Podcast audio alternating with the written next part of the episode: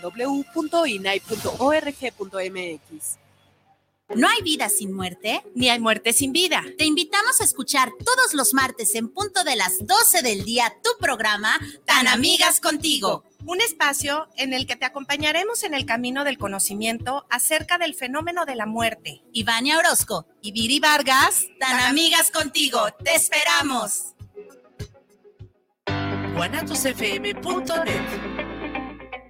Los comentarios vertidos en este medio de comunicación son de exclusiva responsabilidad de quienes las emiten y no representan necesariamente el pensamiento ni la línea de guanatosfm.net.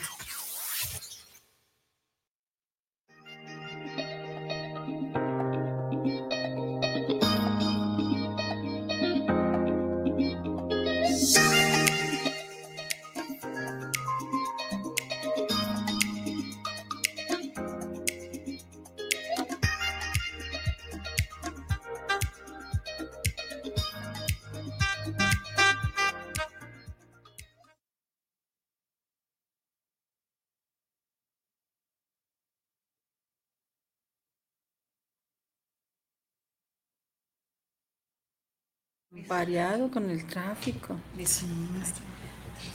Hola amigos, ¿cómo están? Bienvenidos a su programa Queda entre nosotras. El día de hoy vamos a abordar un tema muy, muy importante. Y para variar, pues venimos aquí todas este, abochornadas con el calor que está haciendo aquí en Guadalajara, Jalisco, pero pues muy contentas, muy agradable. Tuve la oportunidad de ponerme esta blusa que me regalaron en Tabasco muy fresca, muy fresca. Y pues vamos, tenemos, como ya ustedes ven, tenemos a una persona muy reconocida aquí en Jalisco, eh, una amiga, este, que nos va a hablar hoy en el tema la ley Sabina, la diputada federal, porque siempre vas a ser diputada federal de tu legislatura. ¿Qué legislatura fue? La 63. Ah, la, la, la sexagésima tercera legislatura. Entonces, siempre vas a ser diputada, siempre. Entonces, la diputada federal Laura Plasencia está aquí con nosotros, que nos va a hablar sobre el tema la ley Sabina. ¿Saben que existe una ley Sabina? Bueno, pues preparen sus preguntas, este, sus aportaciones, sus aportaciones y todo lo que ustedes nos quieran eh, compartir y preguntar. Vamos a iniciar, como ya es nuestra costumbre. Gracias por estar acompañando. Te, presentamos, te presentamos muy bien. Este, vamos a iniciar con nuestro decálogo. Me siento orgullosa de ser una gran mujer. He decidido aceptarme como soy y ser feliz. Soy libre, amo, siento y sueño. Respeto a mi cuerpo y a mi pareja. Me gusta ayudar a los que me necesitan. Me gusta escuchar y ser escuchada. Merezco el respeto y el amor de mi pareja. Sueño y vuelo para alcanzar mis metas. Hoy he decidido apoyar a las mujeres para que seamos una y alcanzar la plenitud profesional, laboral y en el hogar. Siempre hablaré bien de nosotras las mujeres. A partir de hoy seremos una, para, todas, y todas, para, una. Y recuerden, amigas y amigos, que todo lo que se diga y se haga queda, entre, nosotras. Así es de que pues aquí prepárense, ya saben que no le vamos a decir a nadie, nada más a los que nos están escuchando, eh, se van a enterar por ustedes mismos. Pues hoy tenemos a, como ya les había dicho, una invitada pues muy, muy querida. Tu amiga, que es más importante. Muy querida, pero además quiero decirles que es una persona muy solidaria, este, que nos apoya bastante, siempre ha sido muy solidaria con todas las mujeres en todos los temas. Eh, vamos a, hay que mover tantito el ladito porque, no, para allá. Ah, ahí, ya, ya, ahí, ahí, Ah, es, sí, es que ya saben que aquí estamos con las cuestiones técnicas manuales. este, pues Laura, Laura Plasencia ha sido diputada federal, fue presidenta de la Comisión de Igualdad este, en, el Honorable Congreso de la Unión, en la Cámara de Diputados Federal. Ella ha sido una gran defensora de los derechos humanos y sobre todo es feminista 100%, ¿eh? apoyadora de todos los temas. Para mí, la verdad, este, es un gusto eh, que esté aquí con nosotros porque ella, mm, bueno, aparte de transitar en la política, apoya bastante a las asociaciones civiles, anda capacitando por todo el estado a las mujeres, empoderándolas, en el sentido de que el, poder, em, el empoderar a las mujeres, porque muchas personas chocan con el término, pero empoderar a las mujeres es nada, no es otra cosa más que tengan información, que conozcan sobre los temas para que puedan hacer uso de las herramientas que están a su alcance. Bienvenida, Laura. Es Al un contrario, gusto tenerte aquí con nosotros, Dulce, Caro, que siempre ellos están aquí con nosotros conduciendo. Gracias por la invitación, gracias, por recibirme. Qué hermoso decálogo, qué excelente programa. Yo encantada las veces que me inviten. No, pues vas a hacer aquí, te vamos, aquí esta es tu casa y este es tu programa. Pásenme las llaves entonces. Sí, sí, sí. Y tenemos el tema la ley Sabina. La ley Sabina, bueno, es un tema, es, es una ley importante que surge a raíz, pues, de todo lo que está pasando, pero para, en beneficio de las mujeres, claro. Pero queremos este, decirle a, a Laura que nos hable sobre eso porque está muy metida en el tema. Pues hay muchas reformas. Mira, en su momento Evelia también fue diputada federal, estuvo trabajando en la comisión, conoce la agenda de las mujeres. Hemos transitado de manera, eh, pues, en diferentes legislaturas, en diferentes etapas de la vida eh, pública, social del país. Y la realidad es que en su momento, por ejemplo, cuando tú estuviste, Evelia, eh, México se reformó y se creó por primera vez la ley de acceso de las mujeres a una vida libre de violencia. En aquel momento, en el 2007, se hablaba de la violencia feminicida por eh, las mujeres asesinadas en Ciudad Juárez y todo el contexto de violencia que se vivía en, México eh, en esa época, ¿no? Y también previo a esta, reforma o a esta ley del 2007, tuvimos reformas a los códigos civiles, a los códigos penales, reconocimientos de delitos, eh, se eliminaron atenuantes a la ley que eran eh, discriminatorios contra las mujeres, ¿no? El hecho de que antes en el México de los 60, 50, 40, pues si una persona, un hombre violaba a una niña, pero se casaba con ella, eximía el, castigo, ¿no? De las autoridades, que era aberrante. O sea, no solamente teníamos esa condición de un abuso eh, sexual, sino también una violación, sino también el obligar a una niña, a un adolescente, a una mujer a compartir su vida con su agresor, ¿no? Es abominable por donde le veas. Y a raíz de esas reformas, también se fue evidenciando la violencia que se vive en el ámbito familiar. Y fue todo un tema de discusión a nivel nacional. Y era de cómo los diputados vamos a legislar y vamos a decirle a los hombres que no agredan a sus mujeres en su casa. ¿Cómo vamos a meternos en la vida privada de las personas? Eso no le compete al Estado. Y desde, la, desde el movimiento feminista, lo mucho que se articuló y se argumentó en ese momento fue, a ver, la violencia contra las mujeres, y de acuerdo con organismos internacionales, ya teníamos instrumentos internacionales importantes. Eh, en los 70 se creó, por ejemplo, la Convención CEDAW, México fuese la primera conferencia mundial de las mujeres, que fue un hito en el movimiento de las mujeres aquí en México, el 75. Después en el 78 tuvimos la CEDAW a nivel internacional, México la firmó, la ratificó. Después tuvimos la Convención Belém do Pará en los 80 O sea, la violencia contra las mujeres en el ámbito privado, claro que se conocía, claro, claro que lo sabíamos porque pues te dabas cuenta, ¿no? De esos moretones eh, maquillados, eh, de esos asesinatos de repente disfrazados de suicidio, ¿no? De muchas mujeres. Y esto obligó en el caso de México a reconocer la violencia contra las mujeres, a armonizarlo en el marco jurídico interno, porque la violencia contra las mujeres, hay que decirlo con todas sus letras, todas sus modalidades y todas sus diferentes manifestaciones, es una violación de nuestros derechos humanos, es una grave muestra de discriminación afecta el desarrollo, el desempeño y la vida de las mujeres. Y hoy en día hay muchas violencias y mientras más avanzamos, a mí me sorprende, porque por ejemplo, la violencia vicaria, que ojalá después hablemos de este, de este tema, la violencia vicaria, al menos a mí en mi legislatura no me tocó. No, se hablaba de, de violencia vicaria. Y es que hay diferentes necesidades, es que va, se va evolucionando este, la sociedad y se van incorporando nuevos temas en la agenda. Eh, por ejemplo, en mi legislatura no se habló de, no se, no se hablaba, no era un problema público eh, visible la violencia vicaria. La veíamos, pero no tenía nombre. No había esta construcción eh, de la categoría de esta modalidad de violencia, ¿no? El tema, por ejemplo, de la ley Sabina, pues justo se enmarca en esta violencia intrafamiliar que tiene como, como objetivo de manera terrible afectar el desarrollo y la vida de las infancias. Creo que hay que dejarlo muy en claro, ningún padre y ninguna madre, porque también sé que hay madres deudoras alimentarias, a ver, no estamos ciegas a la, a la situación, pero hay que decirlo, son las menos. la mayoría de los casos son hombres.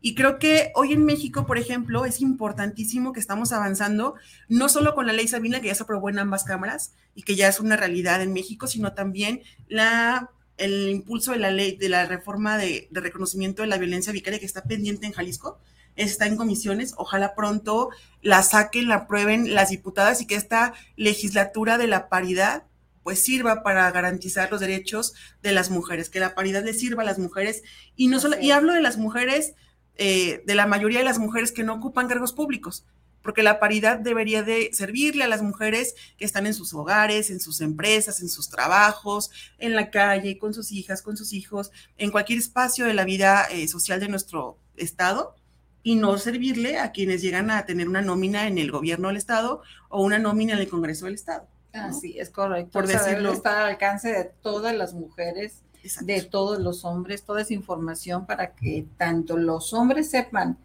que, cuáles son sus obligaciones, pero también las mujeres sepan que hay una ley que las protege.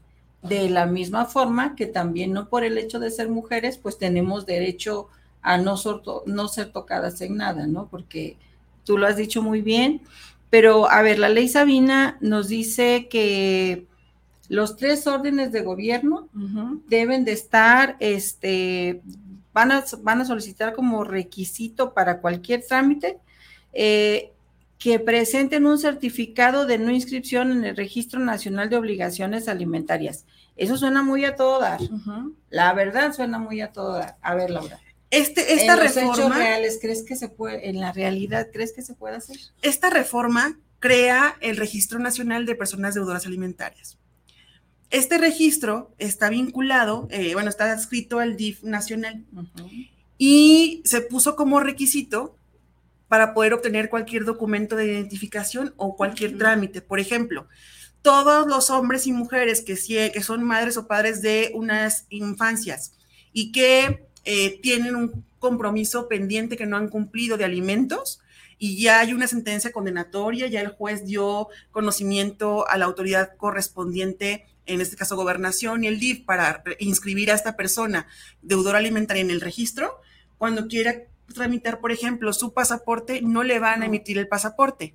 Cuando quiera tramitar su licencia de conducir, no le van a dar su licencia de conducir. Cuando quiera eh, vender o comprar un inmueble, tampoco le van a permitir comprar el inmueble. Hasta que porque se ponga hasta que se ponga al corriente. Así es. Aquí hay que decirlo.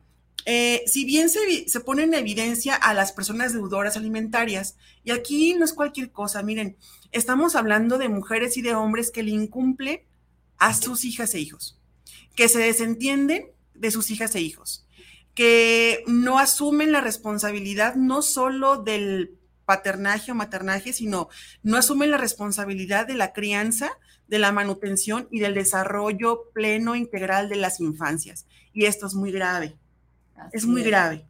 Qué bueno que lo mencionas. Trámite, perdón, va a ser un trámite parecido a la ley, a la Carta de no antecedentes penales, Exacto. pero para los padres, ¿no? Así es.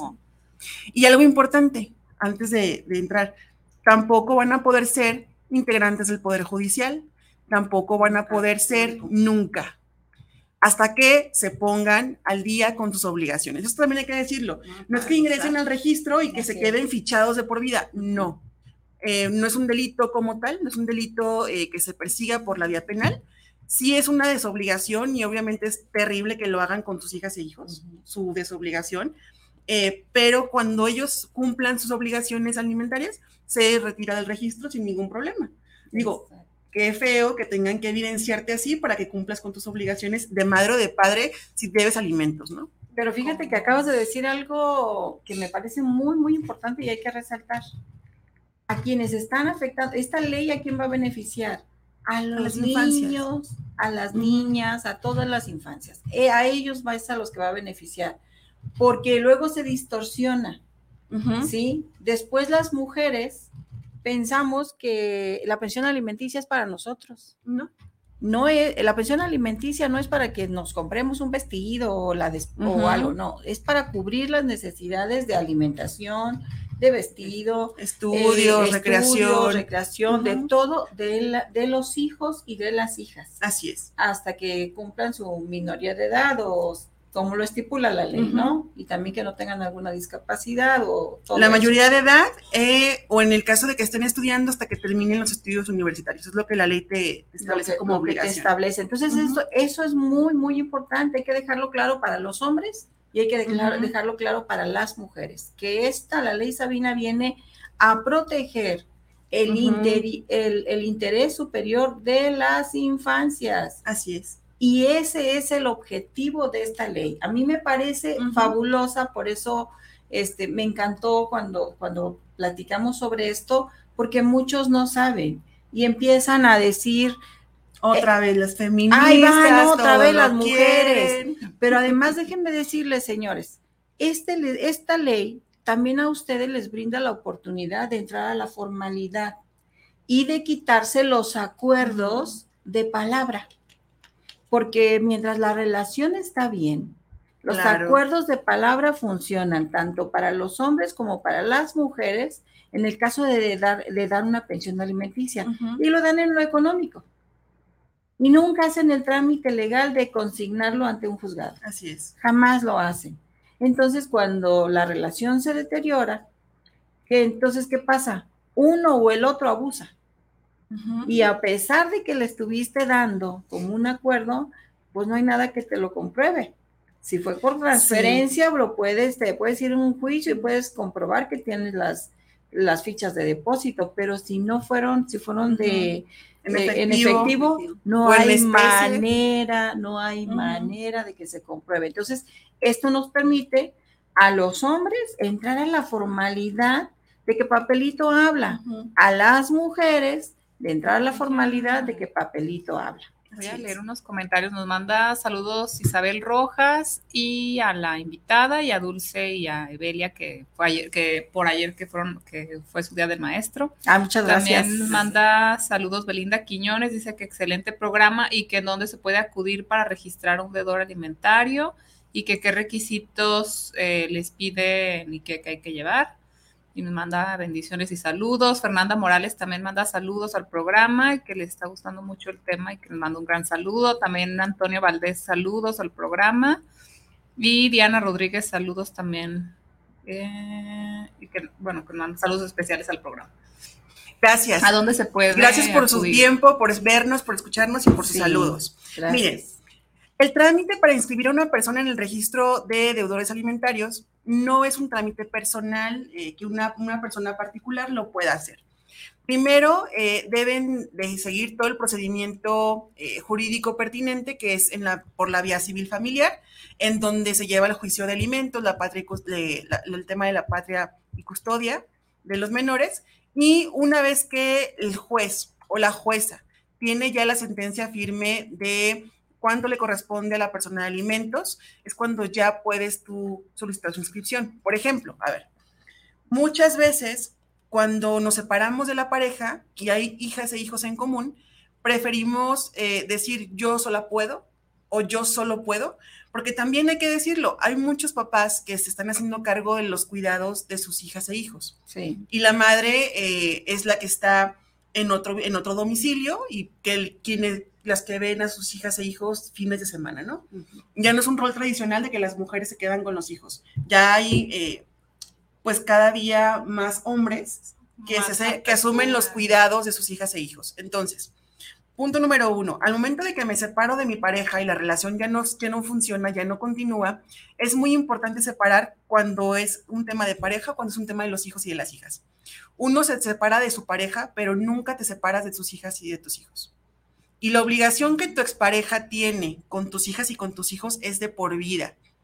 Y esa responsabilidad no solamente implica dar dinero para la crianza, cuidados y, y recreación vestida y demás de las infancias.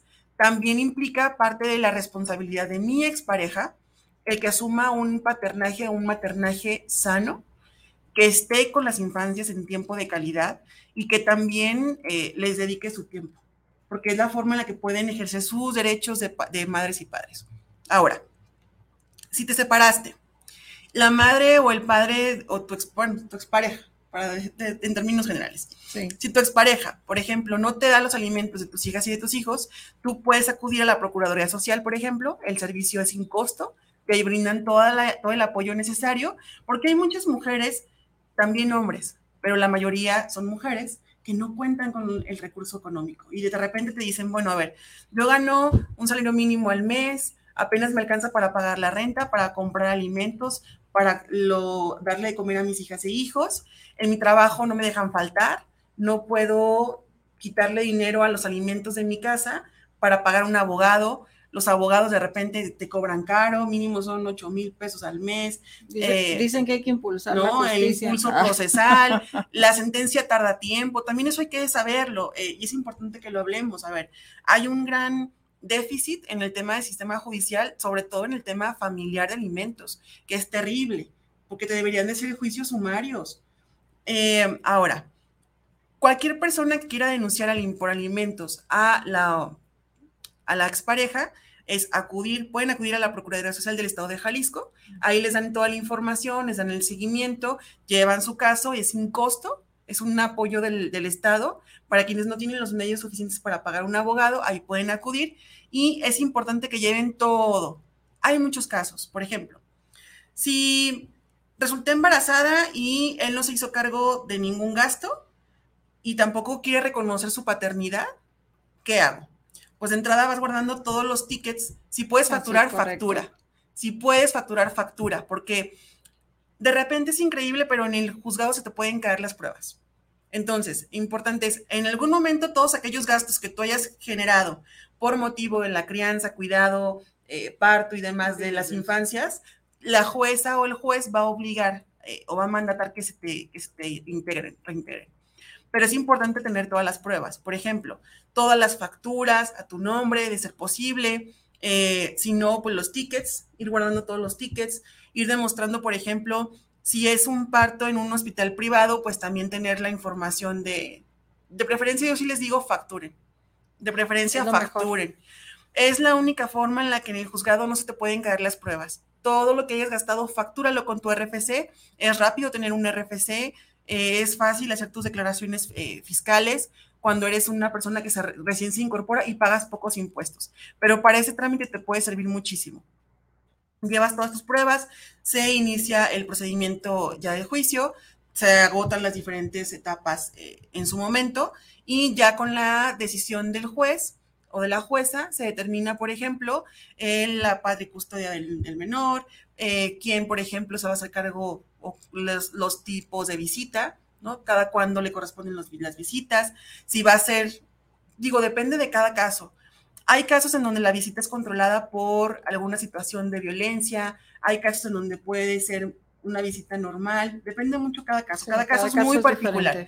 Pero en términos generales es, una vez que ya hay una sentencia por el juez de alimentos, si esta persona dura meses sin depositarte, ya puedes iniciar este proceso. Ahora, ¿a dónde acudes? Igual a la instancia familiar, puedes acudir a la Procuraduría Social nuevamente para que te ayuden a iniciar este procedimiento, que es una exigencia a este deudor alimentario de cumplir con sus obligaciones y si no cumple, pues se ha inscrito en este registro.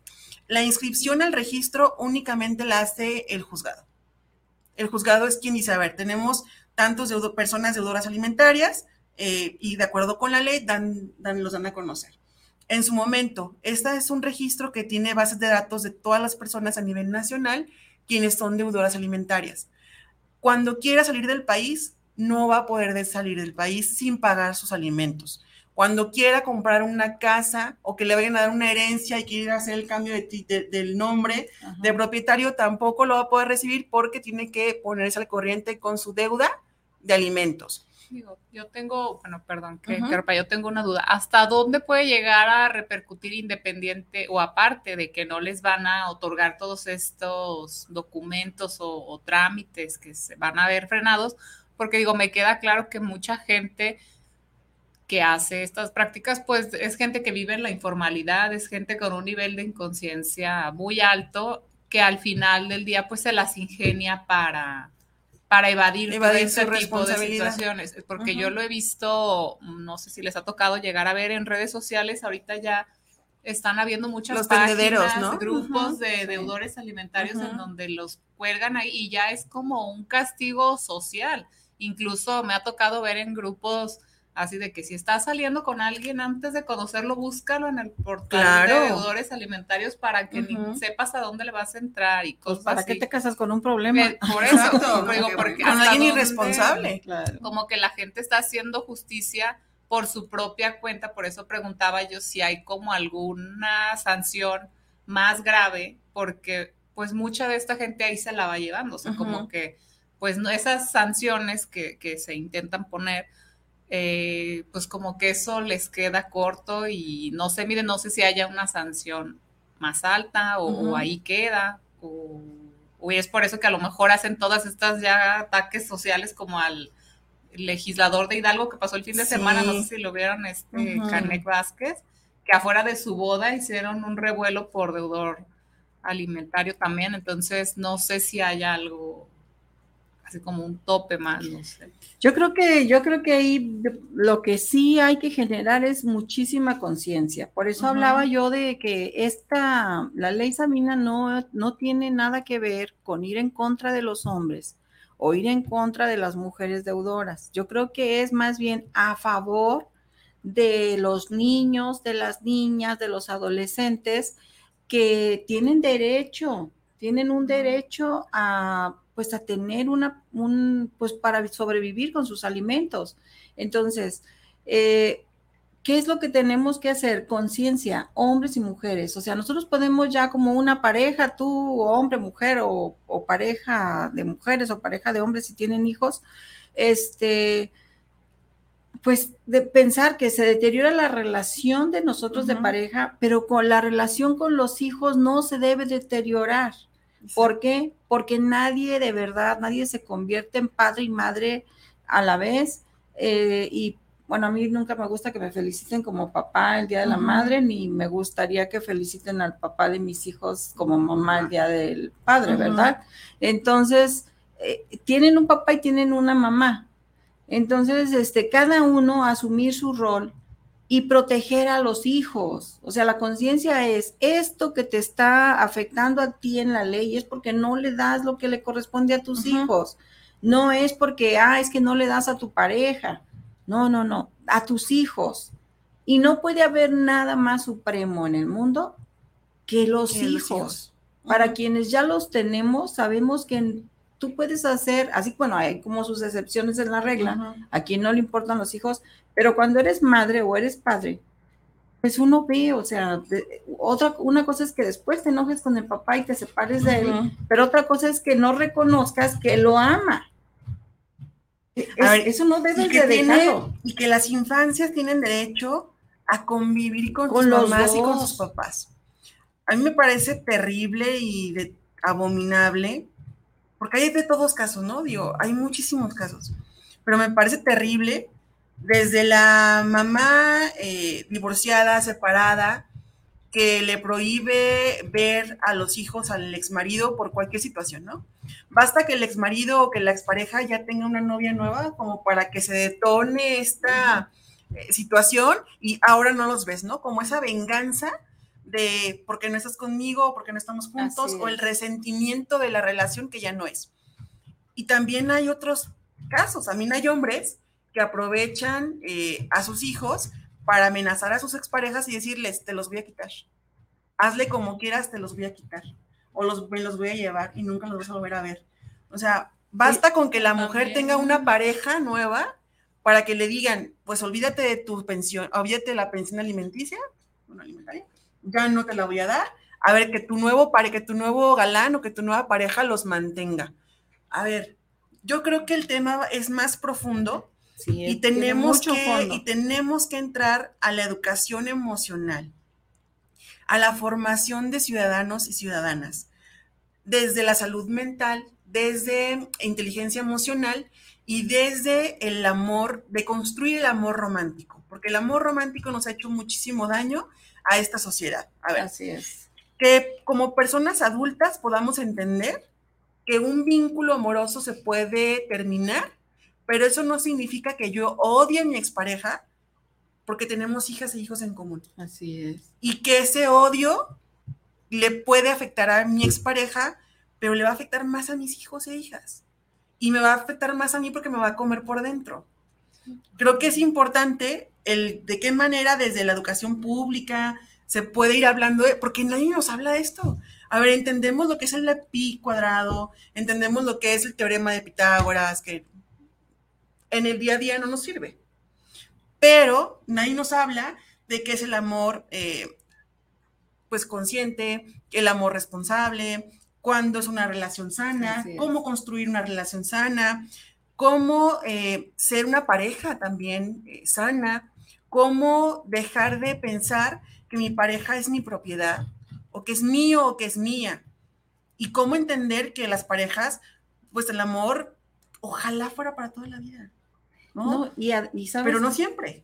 No, no se puede. Hay que aceptarlo. Y la verdad es que este, cada vez la sociedad, pues vamos evolucionando, se van modificando los roles, hay diferentes tipos de familia y ya los estereotipos que eran antes, ya quedaron ya el que las niñas de azul y, la, y, digo de rosa y los niños de azul eso ya quedó como muy atrás pero hay ahora otros estereotipos y tenemos que estar como este, actualizándonos y adecuando. Por ejemplo, las escuelas de padres desde educación básica no deben de ser opcionales. Debes, deben de estar obligatorios y deben, de, y deben de entrar y deben de ser este, impartidas por especialistas, no le van a cargar otro más a los maestros a propósito de que ayer fue nuestro día. Felicidades, a, todos, a, todas, las maestras, y a los maestros. No deben de, aventarles otra carga más a ellos. No, tienen que ser eh, impartidas esas clases en las escuelas de padres por especialistas que les ayude a ver cómo, cómo van a llevar una relación de pareja con una familia tradicional, papá, mamá, este, una otra, otra otro tipo de familia, este, dos, dos mujeres que ya decidieron ser pareja, dos hombres que ya decidieron ser pareja, las parejas de los hijos trans, de las mujeres lesbianas, etcétera. y hay muchos tipos. Hijos y los de todos. claro. Tus hijos, mis hijos y los de todos, y que si ya te acepté con hijos, pues ahora no tengo por qué tratártelos mal, porque así te acepté con los hijos. Entonces, tiene que, tenemos que modificar esos esquemas y, la verdad es que también nuestro sistema de justicia, nuestros impartidores de justicia no están capacitados. O sea, sí estarán capacitados un, gran, un porcentaje, pero no todos. No tienen perspectiva de género y tampoco tienen perspectiva, de niñez. O sea, a algunos les es muy difícil integrar un expediente y hay y deben de saberlo y deben de pedir ayuda y no retrasar las cosas. Entonces, eh, por eso preguntaba, eso suena muy bonito, pero, pero se ¿En, va, en la realidad se va a dar o se va a, o se va a usar una como un arma más para tener este amenazada a la pareja. Te voy a subir al portal como una herramienta de amenaza nuevamente. Yo lo abordaría en dos aspectos. El primer aspecto, es importante esta reforma y es un hito en México en la legislación. Es importante porque garantiza los derechos de las infancias y es importante porque no podemos dejar a las infancias sin proveer lo necesario para que puedan desarrollarse. O sea, de verdad es lo, debe ser un terrible ser humano, o sea, debe ser un ser humano terrible, malvado o malvada para dejar así a tus infancias. a tus hijas. Sí, O sea, de claro. verdad. Ahora, por otro lado, ¿por qué también es importante? Porque muchos personajes con poder que se apoyan en ese poder para violentar, agredir, manipular a sus exparejas, van a dejar de tener ese poder. Ya no vamos a tener a ningún funcionario público electo o que integre gabinetes de gobierno, ni poder judicial, ni en las fiscalías o en las fiscalías, porque a veces ahí están, ¿no? Son los policías investigadores o son los, los fiscales que integran eh, las investigaciones, es el Ministerio Público o los jueces que son los que definen, ¿no? En su momento las sentencias. Entonces, ya no van a poder llegar esos personajes a ningún espacio de poder y eso es importante. O sea, eso es importante. Practicar con el ejemplo. Exacto. Ahora, inhibir conductas también agresivas. Yo la vía que identifico más viable y que sí es a largo plazo, pero que es importante, es la parte de la prevención. Porque no, así como no nos enseñaron a nuestra generación, yo soy de los och- 86, millennial, los últimos millennial. Así Yo como soy no de nos, la generación X. así como no nos, así como no nos enseñaron a nuestra generación lo que era el amor. O sea, una plática real de qué es el amor. A ver, que el amor bonito cómo es, cómo, qué significa amar. ¿Te conoces cómo amas? ¿Te conoces lo que tú quieres para una, de una pareja? ¿Estás dispuesto a construir una pareja? Porque el amar es tarea de todos los días. No es como una calentura de un día. El enamoramiento es, dura muy poquito, pero el amor se construye con acciones, es trabajo, se trabaja. Pero nadie nos dijeron, por ejemplo, el hecho de aceptar cuando una persona no te quiere. Aceptar que un vínculo Así terminó. Así es. Aceptar que un vínculo terminó. Y aceptar que mi vida no termina con ese vínculo que se acabó. Eso es de lo que nunca nos hablaron. Yo creo que el gran reto que tenemos y la gran esperanza que tenemos es hablemos con las adolescentes, con los adolescentes que están iniciando su vida sexual para que eviten embarazos no deseados, para que eviten situaciones que les puedan eh, obstaculizar su desarrollo profesional. hablemos con ellos sobre lo que sí se puede dar en una relación de amor y que no puedes permitir por amor. A nombre del amor no se permite todo y el amor no duele, pero eso nunca nos lo enseñaron. No, y eso te habla de que también necesitamos regresar a lo básico. Que sí es cierto que los medios de información, las redes sociales, etcétera, y que ahorita todo está al alcance de nuestra mano, toda la información, pero a veces tenemos información de más, nos saturamos y también nos perdemos. Entonces, necesitamos regresar a lo básico, ¿sí? A las charlas de familia, Claro. al volver a escucharnos. ¿sí? O sea, uno tener la paciencia de escuchar a los hijos y los hijos tener la paciencia de escuchar a los padres. Exacto. Entre los hermanos tener la paciencia de escucharse. Entre la charla de las amigas y de los amigos, eh, tener la oportunidad de conversar entre nosotros de otra cosa que no sean trivialidades. Exacto. Lo que nos reunía, pues yo digo, soy de la generación X y a nosotros cuando nos ¿Y reuníamos. se hablaba de amor en tu época? Sí, claro. ¿Se hablaba? Ver, ¿Qué se claro. hablaba? ¿Qué se hablaba? Claro, pero se hablaban otras cosas, como Ok. mi mamá decía, en esta casa no quiero divorciadas, entonces también eso estaba terrible. Pero, ¿sabes Pero qué? ya se está rompiendo, porque también, a ver, Ajá, no se soporta todo por amor. Y aplica para hombres y aplica para y mujeres. aplica para mujeres. Porque también hay hombres que son violentados en una relación y no tienen por qué aguantar tampoco la violencia en una No, relación. y ahorita mi mamá es muy No. moderna, ya ahorita ya. Nadie, ya- acepta persona, ninguna persona. Por el hecho de ser persona, por tu integridad, por tu dignidad, o sea, por tu dignidad humana. Pero, pero anteriormente, fíjate, cuando nos reuníamos con las amigas, Ujú. sí nos hablábamos, sí nos hablábamos de lo que sentíamos con la pareja fulana de tal. Ujú. sí nos hablábamos de eso, no hablábamos de que si, oye, me pongo el vestido azul o el rojo, no. Eso era, era, era como segun, era secundario. Y sí hablábamos de lo que sentíamos con fulanito o con fulanita. Ya había en ese entonces también las banderas rojas, ¿no? Ver, Ya, claro. Las red flags están desde un inicio en el que tú conoces a una persona y no hay personas tóxicas. Hay relaciones tóxicas donde hay personas que no son compatibles o personas que no buscan el mismo objetivo, el mismo eh, rumbo o el mismo camino a la vida o que sus caracteres no, carácter o su personalidad no son compatibles y se vale, o sea, se vale. pero a veces queremos que a huevo ahí, ¿no? Que a fuerzas con él o con ella. Y el amor no es chantaje, el amor no es manipulación, el amor no es aguantarlo todo. No. Amor no es eso.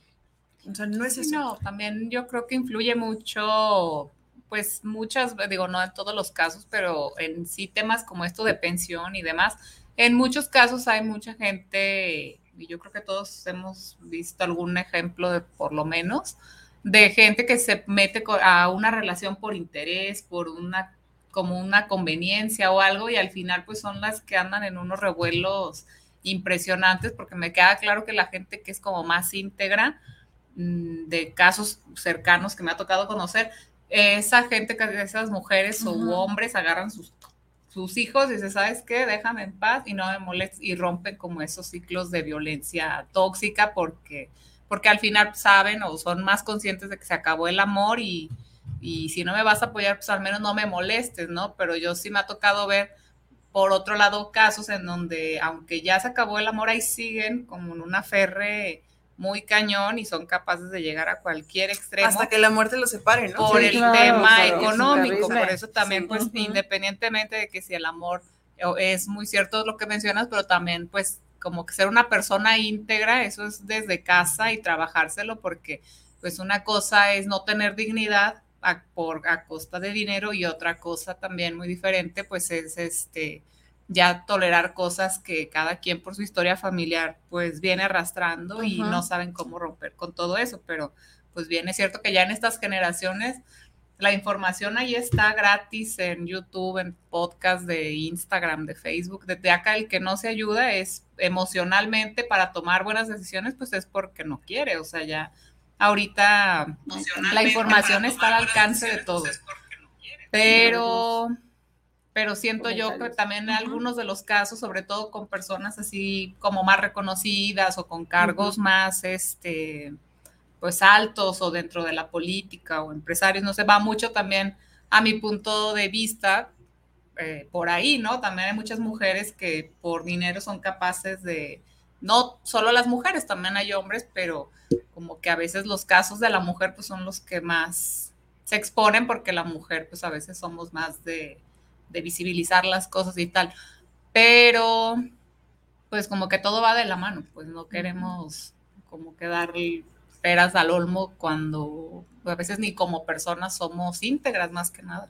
Es que la clave está ahí. Yo sí Ahí quisiera está. enfatizar el, el hecho bien importante de que muchas de las veces eh, que a- a los hijos como pretexto, como carnada para mantener una relación que acabas de decir que no existe, que hace mucho deja de existir. Y sí, eh, hacer conciencia de que así como estamos pensando en la manera de proveer el alimento a nuestros hijos y que es necesario, habitación, recreo, también hace falta el amor es una de las necesidades pri- primordiales. Tan le hace falta el amor del papá como el de la mamá. Así es. Todos los eh, juntos, juntos hacen un, un- un- un- trabajo perfecto. Porque muchas veces creemos que esto todo es como si fueran, yo digo como si fueran animalitos, aventarle la comida con eso vas a tener. No, también es el ver la relación que se tienen entre papá y mamá, entre la pareja. Eso al niño le está nutriendo. Muchas ve- veces me la llevo mal, ah, pues no vas a ver a tu papá. O lo está O al afectando. revés. Y eso le afecta al niño psicológicamente. Y entonces luego tenemos los problemas que tenemos actualmente Ujú. de niños que están completamente deshumanizados. No hay compasión, no hay amor. no- no, todo eso se, se, se acabó. Y nos preguntamos, ay, ¿por qué hay tantos, ¿no? Ajá, ¿por qué, hay, hay tantos crímenes? ¿Por qué hay tan...? Porque nosotros nos encargamos, las, no somos la base de la sociedad, los padres, la familia, y nosotros nos encargamos de hacer lo que tenemos ahora, la sociedad que tenemos actualmente. Es terrible, sí es terrible mantener o obligar a tu pareja a estar contigo por los hijos o por las hijas, porque ambos pueden tener la oportunidad de tener una persona maravillosa a su lado, porque si ya no se aman, ¿qué hacen ahí, no? Exacto, nada más echan a perder este, sus vidas, los dos. Tenemos aquí eh, saludos en la página de Queda Entre Nosotras, nos saluda Lucy, Gerardo Rivera, le parece muy interesante el tema. Georgina también este, dice que ahí el problema es quién hace las leyes. Lucy habla sobre los tribunales y bueno, pues hay muchas, muchas, este, dice cuando se aplican para cuando se aplican para deudor, este, los que nunca han dado ni un 5 o los que también cortaron la pensión y se desaparecieron. O sea, me supongo Para ambos. que es para ambos, ¿verdad? Aplica en ambos, así Ajá. Fíjate que estoy ahorita en un seminario, en el seminario de justicia familiar en línea, y justamente estaban hablando, pues es para jueces, magistrados, abogados, y justamente estaban este, hablando de todos los vacíos y de los nuevos temas que se están incorporando al tema de la justicia familiar y de todos los vacíos. Eh, en este tema de la ley Olimpia, pues también hay cosas que no están todavía, o sea, una, mucha gente no la conoce. Espero que a través de este programa empiecen a verlo, porque queremos que no nada más sea para quienes tengan, ejerzan algún cargo o Sí. tengan una situación este, como funcionarios o algo así, sino que sea para el señor que trabaja en la obra, para la señora que trabaja pues en, en la esquina, en su puesto de tacos, un comerciante, etcétera, y que sepan que pueden echar mano de esas herramientas. Sí, que tienen que ir y hacer un juicio primero y se los tiene que determinar y esto. Y una vez que ya cumplieron con sus obligaciones, pues también es a través de ir a un juez, con el juez y decir, aquí están mis billetes con los que estuve, he estado depositando en el juzgado para que lo bajen del sistema. Entonces, prácticamente es salir de la informalidad de la aportación de la pensión alimentaria, ¿sí? Y acuérdense que es beneficio para nuestras niñas, niños y adolescentes esas pensiones. Laura, tenemos, si volvemos a ser legisladoras en algún momento, tú sí estás muy joven, yo creo que yo ya, ya no alcanzo, yo ya tengo que dedicarme a cuidar a mis nietos. Ay, sí. Pero No, bueno, Aparte, hay una agenda pendiente. Mira, yo hoy hablaba sobre las adultas mayores que son mamás. Híjole, el hecho de terminar con el programa de estancias infantiles y cargarle a las adultas mayores Ah, los sí. cuidados de las infancias sin remuneración, Porque Es económicamente son Ese es otro tema. es terrible. Es otro terrible. tema que hay que hablar, hay que hablar Sí. porque es muy difícil, es muy difícil. Ujú. Uno los puede cuidar un rato y estar con ellos, pero, pero no todo el día. yo todavía no soy joven y todavía puedo, pero, pero pues ya vengo de, de haber criado tres, ¿no? Entonces es otro tema, pero si algún día volvemos a ser legisladoras, yo quiero proponerte que hagamos una, una ley, primero hay que ver, verlo con las trabajadoras sociales, este, con muchos sectores de la sociedad, pero sí debemos de hacer una ley ya de contratos matrimoniales que dejen a salvo los derechos de los hijos, los derechos de las convivencias de los hijos, los derechos de las pensiones alimentarias de los hijos, que en el momento que firmas el sí acepto, también que sí aceptes si tienen hijos, ah, pues sí, el régimen de y convivencia. termina la relación bajo este régimen van, ¿eh?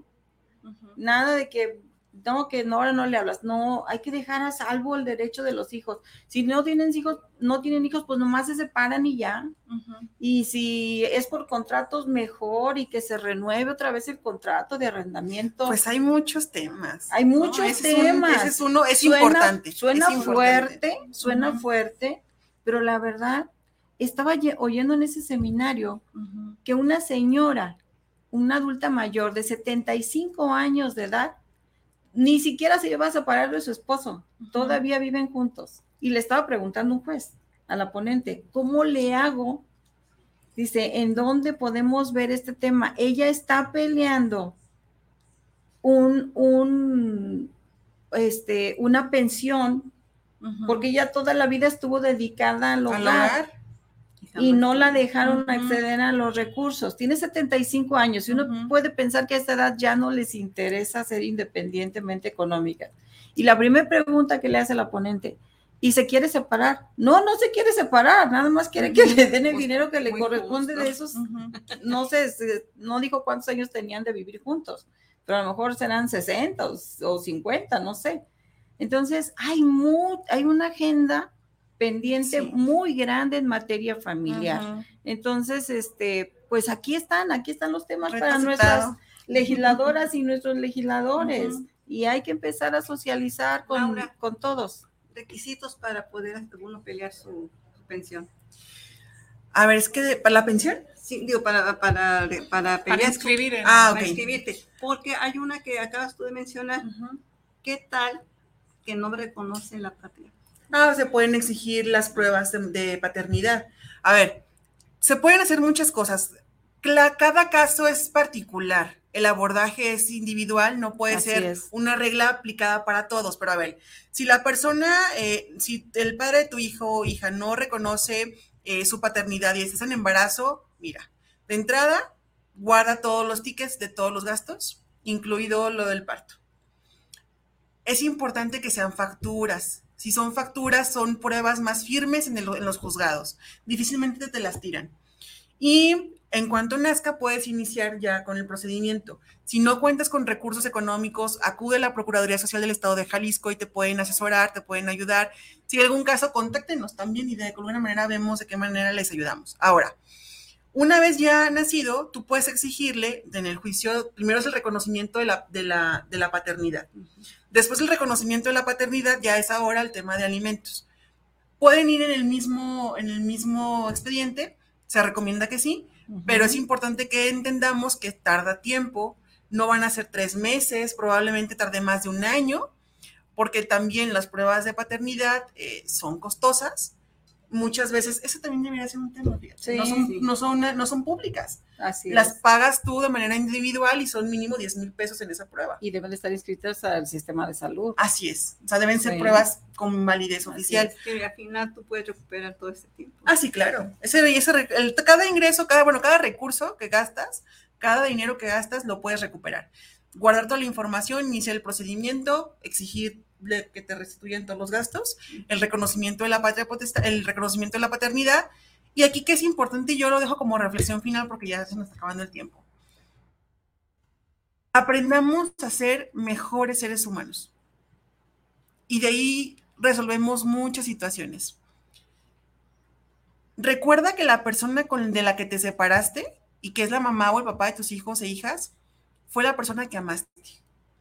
Y desde ese amor, lo que quede, así la relación o el vínculo esté roto, aprendan a transitar con la separación o aprendan a transitar con las reglas de convivencia y con lo que las hijas e hijos quieren y necesitan. Las mamás dejen quienes lo hagan, dejen de prohibirle la convivencia a los padres con sus hijas e hijos, porque lo necesitan. Y en el- dejen de chantajearlos, de obligarlos a estar con ustedes en una relación que no quieren, o dejen de obligarlos a que hagan cosas que no quieren. Y los papás que tienen una relación en, esto, en este contexto, que se separaron o que no están con la pa- expareja, y la expareja tiene tus hijas e hijos, acuérdate que tienes también una obligación, no Con con, ella, ella, sino con, con el ellos. La obligación que tienes con tu expareja es simplemente respetarla, porque es la mamá de tus hijos.